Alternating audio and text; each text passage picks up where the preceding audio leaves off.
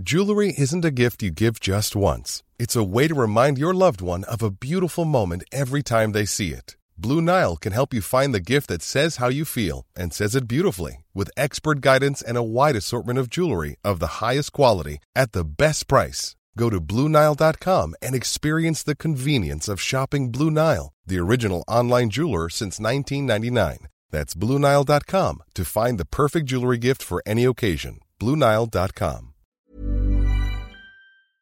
Alors bonsoir à tous. Euh, bon, la question rituelle en général, c'est qui a vu le film? Ah, ça va. Là, il y, a- du monde quand même. C'est cool. Donc, on peut un peu spoiler. Bon, mais je sais pas s'il y a grand chose à spoiler en même temps. Voilà. Euh, alors, c'est moi qui ai fait l'épisode derrière avec mon monteur Cédric euh, Fontana qui est dans la salle aussi. On va vous le présenter tout à l'heure. Donc, je vais laisser mes collègues parler le principalement parce que moi, je crois que j'ai l'impression d'avoir un peu tout dit dans l'épisode. Mais donc, je vous lance. Allez-y. Et je rebondirai. Marie Ouais, bah, je veux bien y aller. Euh, ouais, bah, moi j'étais super contente qu'on projette enfin ce film euh, parce que c'était quelque chose que moi je voulais projeter depuis longtemps. Euh, c'est un film que j'aime beaucoup et je pense qu'on est nombreux à, beaucoup l'aimer. En fait, c'est un film important pour plein, plein, plein de raisons. C'est un film qui est un peu un, miroir de, bah, de la vie et de la carrière de, de Stallone en fait. Parce que quand, euh, bah, lui, quand il écrit le script, il s'inspire d'un peu de, lui-même, en fait, de sa propre vie. Euh, le personnage de Rocky, qui est un outsider euh, dans le milieu de la boxe, bah, Stallone, c'est pareil. Il essaie de faire son trou dans le milieu du cinéma et il galère. Donc c'est vraiment, vraiment un, truc un peu, un peu compliqué pour lui. Et, tout ça, il le met en fait dans, son script. Ce scénar, en fait, il le propose quand il passe des auditions et qu'il essuie des refus. Et ils tombent sur deux producteurs qui, aiment le scénario, qui veulent, le- qui veulent réaliser le film, mais avec d'autres acteurs. Donc on parle, je crois qu'il y avait Burt Reynolds, il y avait Robert Redford et, et pas mal d'autres d'autres acteurs. James Caan avait Ouais. été pas mal. euh, En fait, il avait, euh, il avait deux, deux agents euh, Stallone à l'époque, euh, qui étaient euh, Roumar et, et Kubik.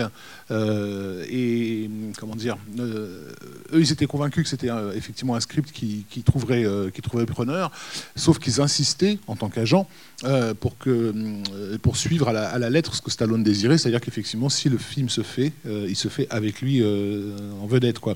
Donc ils ont bien insisté là-dessus. Et quand ils ont euh, réussi à intéresser euh, Irving Winkler et Chartoff, Robert Chartoff, euh, du coup, le, voilà, le message était, était clair. Et, et- Winkler et Chartoff, c'est des gars qui avaient aussi débuté dans la représentation d'acteurs, en fait, en, tant qu'agents, avant de devenir euh, producteurs de- de films.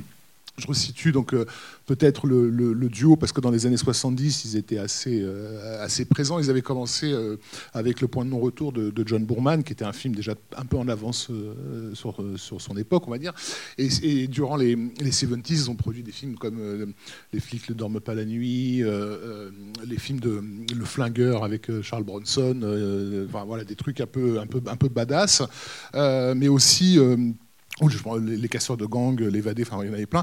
Euh, mais, en fait, ils, ils- euh, privilégient aussi certains, auteurs. Et ils sont euh, très proches à, cette époque-là de Scorsese. Et en fait, euh, United Artists leur a débloqué le budget pour faire un très gros film qui est New York, New York. Et, ce qu'ils envisagent, en fait, c'est qu'ils savent que le, projet Rocky, c'est un projet risqué et, et ils ne pourraient le produire que s'il reste sous, un certain budget. C'est-à-dire que United Artists fermera les yeux sur le- cette production si c'est en, deçà des, des 1 million de dollars.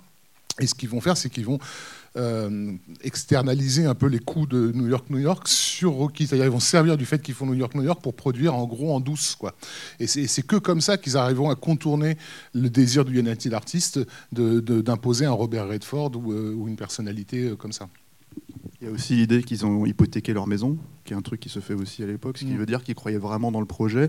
Et euh, Stallone leur a un peu euh, forcé la main aussi. Il leur, il leur a dit en gros, Stallone, il faut savoir qu'il était donc très très pauvre à cette époque-là. Il y a une, une- une légende qui dit qu'il a vendu, il y a Butkus, le chien, pour ceux qui ont vu le film, ils, connaissent, ce, ce- ce personnage. Euh, le personnage de Butkus, c'était son vrai chien. Et il l'a il l'a vendu pour euh, pouvoir à un moment donné euh, se payer euh, des courses quoi. Et il a dû le racheter une fois qu'il a vendu le scénario pour, pour, pour récupérer son propre animal quoi. Et, et c'est dire que en fait c'est quelqu'un qui avait vraiment pas d'argent et comme il le disait lui-même bah, le fait que j'ai pas d'argent c'est que je savais pas ce qui me manquait quand on me proposait 300 000 dollars pour le scénario. Donc lui il savait vraiment qu'il était né pour incarner ce personnage Ouais. et qui voulait vraiment l'incarner à l'écran. En, même temps, il est un peu fragilisé quand même dans sa situation. C'est-à-dire que quand tu imagines bien que quand tu entends dire que ton film va peut-être se faire avec Robert Redford, tu te dis est-ce que j'ai le droit au fond de ramener ma gueule quoi? Je suis, je suis un nobody. Et du- parce qu'on ne donne pas forcément le crédit à ses, a- à ses agents de s'être aussi battu euh, pour lui. Ben, évidemment que lui il voulait le faire. Et il l'a dit après coup. Il a dit si ça n'avait pas été moi, euh, vu le carton du film, j'en- aurais pleuré tout le reste de mes jours quoi. Oui. Oui, Jean, je- je- Marie était partie dans une envolée, et donc Oui. je l'ai- je l'ai coupé en plein vol, alors je vais lui redonner la parole. Parce que... Oui, bah, je ne sais plus où j'en étais, mais, euh, mais euh, oui, donc on- bah, tu parlais de la, on parle en fait un peu de la ténacité de, de Stallone parce qu'en fait, bah, il n'a pas réalisé le film, mais euh, pendant, euh, il, a, il a réécrit beaucoup de scènes du film tout au long du, du tournage. Il s'est battu pour imposer euh, certains choix, et, euh, et en fait, euh, bah, c'est c'est vraiment euh, c'est c'est son film, même si, euh, même si voilà, il l'a pas réalisé, qu'il a réalisé quelques autres après.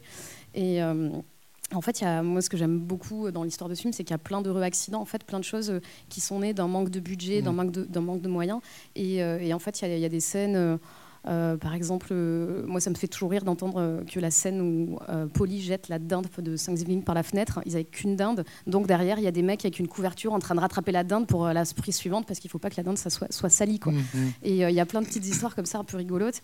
Bah, Il y, a- il y a celle de la patinoire, hein, par oui, exemple, qui est ouais. typique en fait, hein, parce qu'effectivement, dans le script, ils allaient la- avec Talia Shire patiner avec tout le monde, quoi. Euh, mais sauf que euh, Erwin Winkler leur a dit les gars, vous imaginez pas le, le prix que ça va nous coûter en figuration, euh, une scène comme ça. Et du coup, d'où l'idée de, de les faire patiner tout seuls euh, le- le- la nuit après la fermeture, Et, qui en fait donne, donne mieux à la fait. scène tout son Ouais, cachet, euh, tout son cachet romantique. une- voilà, c'est une, scène- une scène beaucoup plus intimiste et, euh, et qui marche beaucoup mieux que euh, s'ils avaient été au milieu d'une foule. Il y, a, il y a aussi euh, bah, la scène où, où Rocky arrive dans, dans la salle où- de combat en fait et il voit le, le grand panneau euh, où il, y a, y son portrait et il dit au promoteur bah, vous êtes trompé euh, c'est pas le bon short moi Mm, le mien mm. euh, j'ai un autre motif et tout et ça pareil c'est une erreur qui avait été faite pendant le, pendant le tournage parce que quand il avait, euh, quand il avait posé pour la photo qui devait inspirer ce- ce- cette peinture il n'avait pas le bon short, ça n'a pas été transmis à l'artiste qui a fait le truc, et au final, mais, ben, ils se sont dit, bah, tant pis, on va le mettre dans le film. Et au final, c'est pareil, c'est un truc, ça te donne de l'empathie pour le, le personnage, en fait, où tu te dis, bah, c'est vraiment l'outside- l'outsider, tout le monde s'en fout, euh, que, euh, parce que le promoteur lui fait, bah, c'est pas grave, quoi. Et tout le monde s'en fout, et donc ça rajoute, en fait, des, euh, ple- plein de choses. C'est toujours des heureux accidents et des choses qui marchent, Ouais. qui marchent super bien. quoi. Ouais, parfois, il crée même le, le, le- le plateau. euh, Quand on lui donne son, son peignoir, là, qu'il est effectivement un peu trop gros, c'est pareil, c'est un problème de, d'accessoires en fait, qu'il a, qu'il a transformé en, en une réplique. Euh, le, film aussi s'inscrit euh, en fait dans, dans un double courant qui est déjà un, type de récit que les Américains euh, apprécient beaucoup, qu'on appelle le, rags to riches, qui est un peu, on pourrait traduire par le de, de Clodo à millionnaire, quoi. C'est-à-dire, bah, c'est en gros une success story, quelqu'un qui part vraiment de, de rien, qui n'est pas forcément un truc. Euh, en Europe, euh, quand, on met en scène des pauvres, on les met en scène tout le temps. Euh, Donc cette idée de s'extirper de la pauvreté, elle est, pas, elle est vraiment portée par le, par le cinéma américain. Et bien sûr, dans le genre du, du film de boxe, euh, qui- dont il reprend en fait des codes, même s'il les, il les modernise à la- à l'o- à l'oreille des années 70. Mais euh, euh, il, fait référence à des classiques comme, je pense, donc le, champion de King Vidor avec Wallace Berry et, Jackie Cooper, voilà, dans lequel le, perso- le personnage de Vidor est effectivement quelqu'un d'un peu rustre, quoi, pas, pas, pas fin, quoi, si tu veux. Et, du coup, du fait de sa grossièreté, on a l'impression qu'il ne peut pas réussir, qu'il ne peut pas, parce qu'il n'est pas, il est pas assez intelligent, il n'est pas assez ceci, cela. Il va pas chercher à faire de Rocky quelqu'un de brillant. Euh, D'ailleurs, il insiste bien sur les scènes d'humiliation dans, de- les, premières séquences. Il faut imaginer quand même qu'on on est censé te présenter un héros auquel tu vas t'identifier dans les premières scènes. C'est vraiment, il a ramené au statut de sous-sous-merde. Euh, il y a donc le champion. Il y a euh, évidemment, nous, nous avons gagné ce soir de, Robert Wise, euh, notamment pour la mise en scène des, matchs de boxe, enfin comment dynamiser vraiment le, ce moment, euh, ce moment, ce moment euh, charnière. Euh, et aussi, bien sûr, un film euh, qui s'appelle euh, Somebody Up There euh, Likes Me, donc marqué par la haine, qui était inspiré des mémoires de, Rocky Graziano. Et là, c'est difficile de se dire que entre le nom du personnage et, voilà que, que Stallone n'a pas d'une certaine manière été influencé par, par ce film avec, avec Newman. Après Rocky Marciano, euh, c'est un grand nom de la boxe aussi, donc en Ouais. fait que les mecs lui fassent référence à, directement euh, dans des films de boxe à ce, ce- ce boxeur, c'est normal Mmh, aussi. mmh, quoi. mmh. Euh, est-ce qu'on parle, parce qu'on va peut-être lancer le film dans pas longtemps, est-ce qu'on parle euh, du succès du film en fait, qui est quand même assez énorme Euh, on parle à l'époque de 117 millions de dollars de, de- de recettes, ce qui est euh, 200 225 dans le monde. dans le monde, ce qui est bon Marvel, délire, euh, ouais. Marvel aujourd'hui quoi, en gros quoi. Euh, D'ailleurs, d'ailleurs, ce qui est, de la- la- ce qui est cocasse, c'est que, comme je l'ai dit, euh, c'est New York, New York, le budget de New York, New York qui a permis à Rocky de, de se faire. En gros, c'était, en gros, si vous perdez de l'argent sur ce petit film de merde, c'est pas grave parce que vous êtes en train de produire euh, New York, New York. Et en fait, ce sont les recettes de Rocky qui vont sauver United Artists du bid monstrueux qui a été New York, New York. Et comment est-ce que vous vous expliquez ce succès-là à cette Bah, époque-là je pense que c'est un, bah, comme tu disais, c'est un film, c'est très américain, c'est un peu l'histoire du rêve américain, en fait, partir de rien pour, euh, pour une success story. Et, euh, et en fait, euh, bah, aussi en 76, il y a, on sort quand même d'une période un peu noire, d'un choc pétrolier, d'une situation financière compliquée, enfin économique compliquée. De, bah, c'est la défaite du- de la guerre du Vietnam, le Watergate, tout ça, donc il y a un contexte hyper lourd. Euh, aussi au cinéma, bah, euh, il y avait quand même des films assez, euh, sombres qui étaient sortis juste avant. Il y avait Network, il y avait Taxi Driver. Et là, c'est peut-être un moment aussi où le public voulait quelque chose d'un peu optimiste, d'un peu naïf et, qui s'est laissé. Enfin, moi, je pense qu'ils sont un peu laissés porter par cette histoire-là.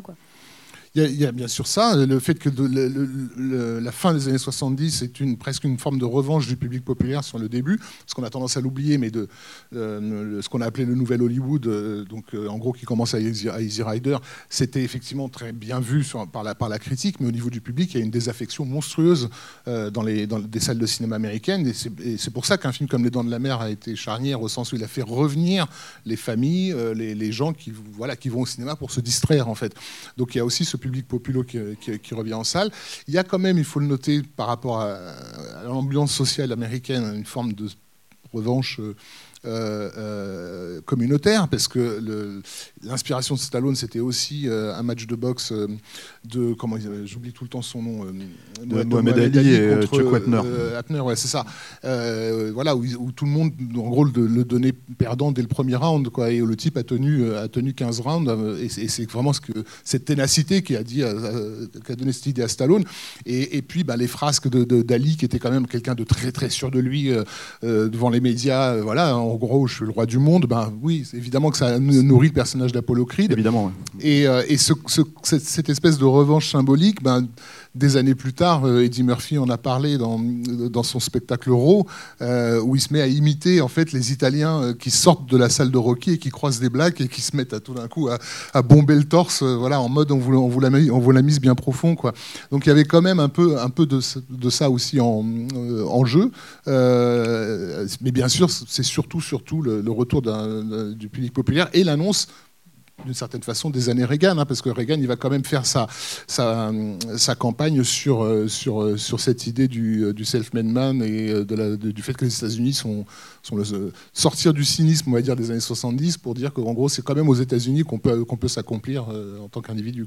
Moi, je pense qu'il y a aussi cette idée de conte, euh, moi ce que j'appelle du conte de fait discount en fait, c'est-à-dire euh, c'est vraiment un conte de fait, mais vraiment filmé comme un comme un film de cette époque-là, Mm. c'est-à-dire les années 70. Assez, euh, les Américains, ils ont un terme qui est gritty.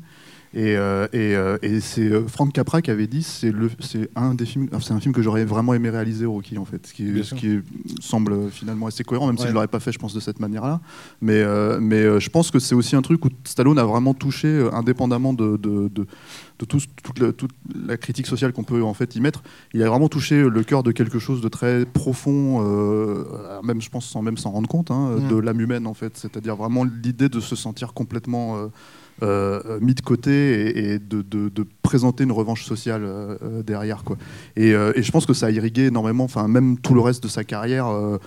C'est quelqu'un qui s'est beaucoup remis en question à chaque fois qu'il a eu des bides ou des trucs comme ça pour, euh, pour revenir avec autre chose quoi. Bien sûr. Donc euh, voilà. Mais c'est aussi un film qui, qui est, qui est enfin, aujourd'hui on le, on le, on le juge euh, à l'aune de toute la franchise à laquelle il a, il a donné, donné lieu, mais au moment où il sort, c'est c'est un film unique euh, et c'est un, c'est un mélodrame Euh, parce que le, fait qu'il soit nominé plusieurs fois à l'Oscar, enfin dans la carrière de Stallone, ça finira par devenir une anomalie. Stallone c'est quand même le recordman des, des nominations au Radio Award, mais il a quand même débuté avec un Oscar du meilleur film, parce que bah, on, les a cités, Irving Winkler et, et Chartoff, c'est des mecs, des mecs qui produisent des films entre guillemets bien vus. ils sont quand même sur un Scorsese en même temps qu'ils sont sur, sur Rocky. Donc on est quelque part dans un film, je dis pas d'auteur, mais un film propre sur lui. Quoi. C'est pas, euh, c'est pas, c'est pas Star Wars qui, sort juste l'année, l'année, l'année suivante. Et John, euh, euh, on n'a pas beaucoup parlé de John Avildsen quand même, qui est bon, qui, je vais pas refaire sa, bio un peu, un peu tordue, puisqu'on parlait avec Stéphane de Cry Uncle juste avant de descendre, qui est le film qu'il a fait connaître, distribué par Trauma aux, États-Unis, qui est une espèce de délire de, film noir porno nécrophile, un peu, voilà, comme un peu une grosse tâche dans, sa carrière. Euh, mais euh, il venait d'avoir un, succès qui était Sauver le tigre. Mais, euh, mais, il avait été considéré à la fois pour, pour faire Serpico, qu'il a, il l'a payé au dernier moment, et La fièvre du samedi soir, en fait. Donc il, est passé à côté de deux, de deux cartons dans sa carrière. Donc avec, avec, Rocky, bon, il a quand même pu se, se, positionner. Et, je trouve qu'il a amené un, un équilibre très intéressant entre le, on va dire le, prix sur le vif du cinéma social, parce qu'il y, a des scènes qui sont quasiment improvisées dans, dans, dans, le film, notamment euh, tout ce qui touche aux déambulations dans la rue, quand, voilà, quand ils croisent les mecs euh, qui sont en train de faire du feu, etc. un caractère. Euh, la, scène où il court euh, dans, au milieu du marché, en fait, c'était un vrai marché. Le mec qui lui jette une pomme, en fait, c'est un truc spontané qui n'était pas du tout euh, prévu. Voilà, avec le, la fameuse Steadicam utilisée à l'époque, qui n'est pas la première fois qu'on l'a vu au cinéma, parce que tout le monde dit que Rocky, c'est le premier film à utiliser la Steadicam. elle a déjà été utilisée ouais, dans, dans Marathon Man auparavant, mais c'est par contre l'utilisation la plus spectaculaire, notamment la montée des marches. Montée des marches qui d'ailleurs a été inspirée par la démo euh, qui a été faite de la Steadicam. Euh, et d'ailleurs, si vous voulez voir cette démo de Steadicam, où donc, euh, j'oublie tout le temps son nom, Julien va me taper sur les doigts. Gareth Brown. Gareth Brown, merci. Gareth Brown, en fait, filme sa copine de l'époque en train de courir sur les marches de, Philadelphie, et c'est ce qui a donné l'idée à la production de. C'est très, très chouette, parce que dans, les bonus du mm. coffret de, l'anthologie de, tous les films Rocky, bah, il parle de, ça, et il montre justement ces scènes-là. Donc, il dit que bah, il a filmé sa copine et qui descend, puis qui remonte. Et, et en fait, il, il retourne sur sur place et euh, donc l'interview se passe sur place. Et c'est assez drôle parce qu'il dit oui maintenant il y a plein de gens qui font ça euh, et il se retourne et il y a juste un bus qui s'arrête et une vingtaine ou une trentaine de personnes qui montent en courant et il leur fait hey mais les mecs n'ont aucune idée de qui il est, et c'est hyper rigolo. Et, du coup euh, bah, il explique que voilà que eux, ils ont été les deux premières personnes à faire ça sans s'imaginer que ce serait repris après dans le, dans le film. Parce que c'est quand John Aldison a vu, a vu les images, il a dit c'est où il faut qu'on tourne ça. Et, et du coup, c'est un truc qui est devenu, euh, qui a inspiré euh, plein de choses dans, voilà, dans, dans, dans, plein de films. Mais les gens, dans la vraie vie, euh, vont à cet mm, endroit et mm. font leur petit pèlerinage et font leur montée des 72 marches en courant. Oui, bah, c'est bah, effectivement la magie du cinéma où tout d'un coup, les, la conjonction des éléments fait qu'on obtient une image tellement iconique qu'elle résume pas seulement le film, mais toute l'idée qu'il y a derrière le film. Enfin, cette idée de triomphe sur soi-même Hein. Elle est merveilleusement résumée par, par, euh, par, euh, par cette séquence. Euh, et bien sûr portée par la musique de, de, Bill Conti, qui va être aussi être un, carton, qui n'était pas le, premier choix. Le premier choix, c'était David Shire, qui est accessoirement le mari de Talia Shire. qui joue Adrian dans le. Voilà, qui joue Adrian et qui est un, compositeur très demandé dans les années 70, euh, euh, entre par Coppola et d'autres. Euh, Joseph Sargent, il était sur les. Je vous invite à écouter sa partition pour Conversation secrète ou Les Pirates du métro. Voilà, excellent compositeur, mais qui a justement un carnet rempli jusqu'à la moelle. Il a juste pas du tout le temps de s'occuper d'un petit film parce que c'est quand même un petit film. et Avilsen venait de terminer un film avec avec Bill Conti qui lui débutait. Et, vu le budget dérisoire qu'ils avaient pour la musique, voilà, il y avait, il y avait que Conti pour dire ok, je vais essayer de faire quelque chose, mais avec 25 euh, 000, je crois qu'ils avaient euh, tout compris, euh, y compris les, bandes magnétiques, voilà, qui s'est débrouillé comme il, comme il pouvait. Donc il n'avait pas une grosse formation. et finalement, le côté un peu pop de la musique, ça, ça vient aussi des restrictions qui lui ont été, qui lui ont été imposées, quoi. avec bon, bah, un thème qui est devenu iconique. Iconique. Hein. Merci les grosses têtes. Est-ce que euh, on va peut-être lancer le film maintenant du coup? Est-ce que vous avez quelque chose à rajouter Il y a plein de trucs à, dire sur, Rocky, mais euh, ça sera dans l'épisode, j'imagine. Je suis même pas sûr. Hein. Je parle vraiment de, la saga en entier, quoi. Euh, voilà, c'est pour ça un peu qu'on le passe après, au cas où les gens n'ont pas tout vu. Si jamais on nous reproche de spoiler, voilà. bon bah merci. Merci. Merci, merci à tous.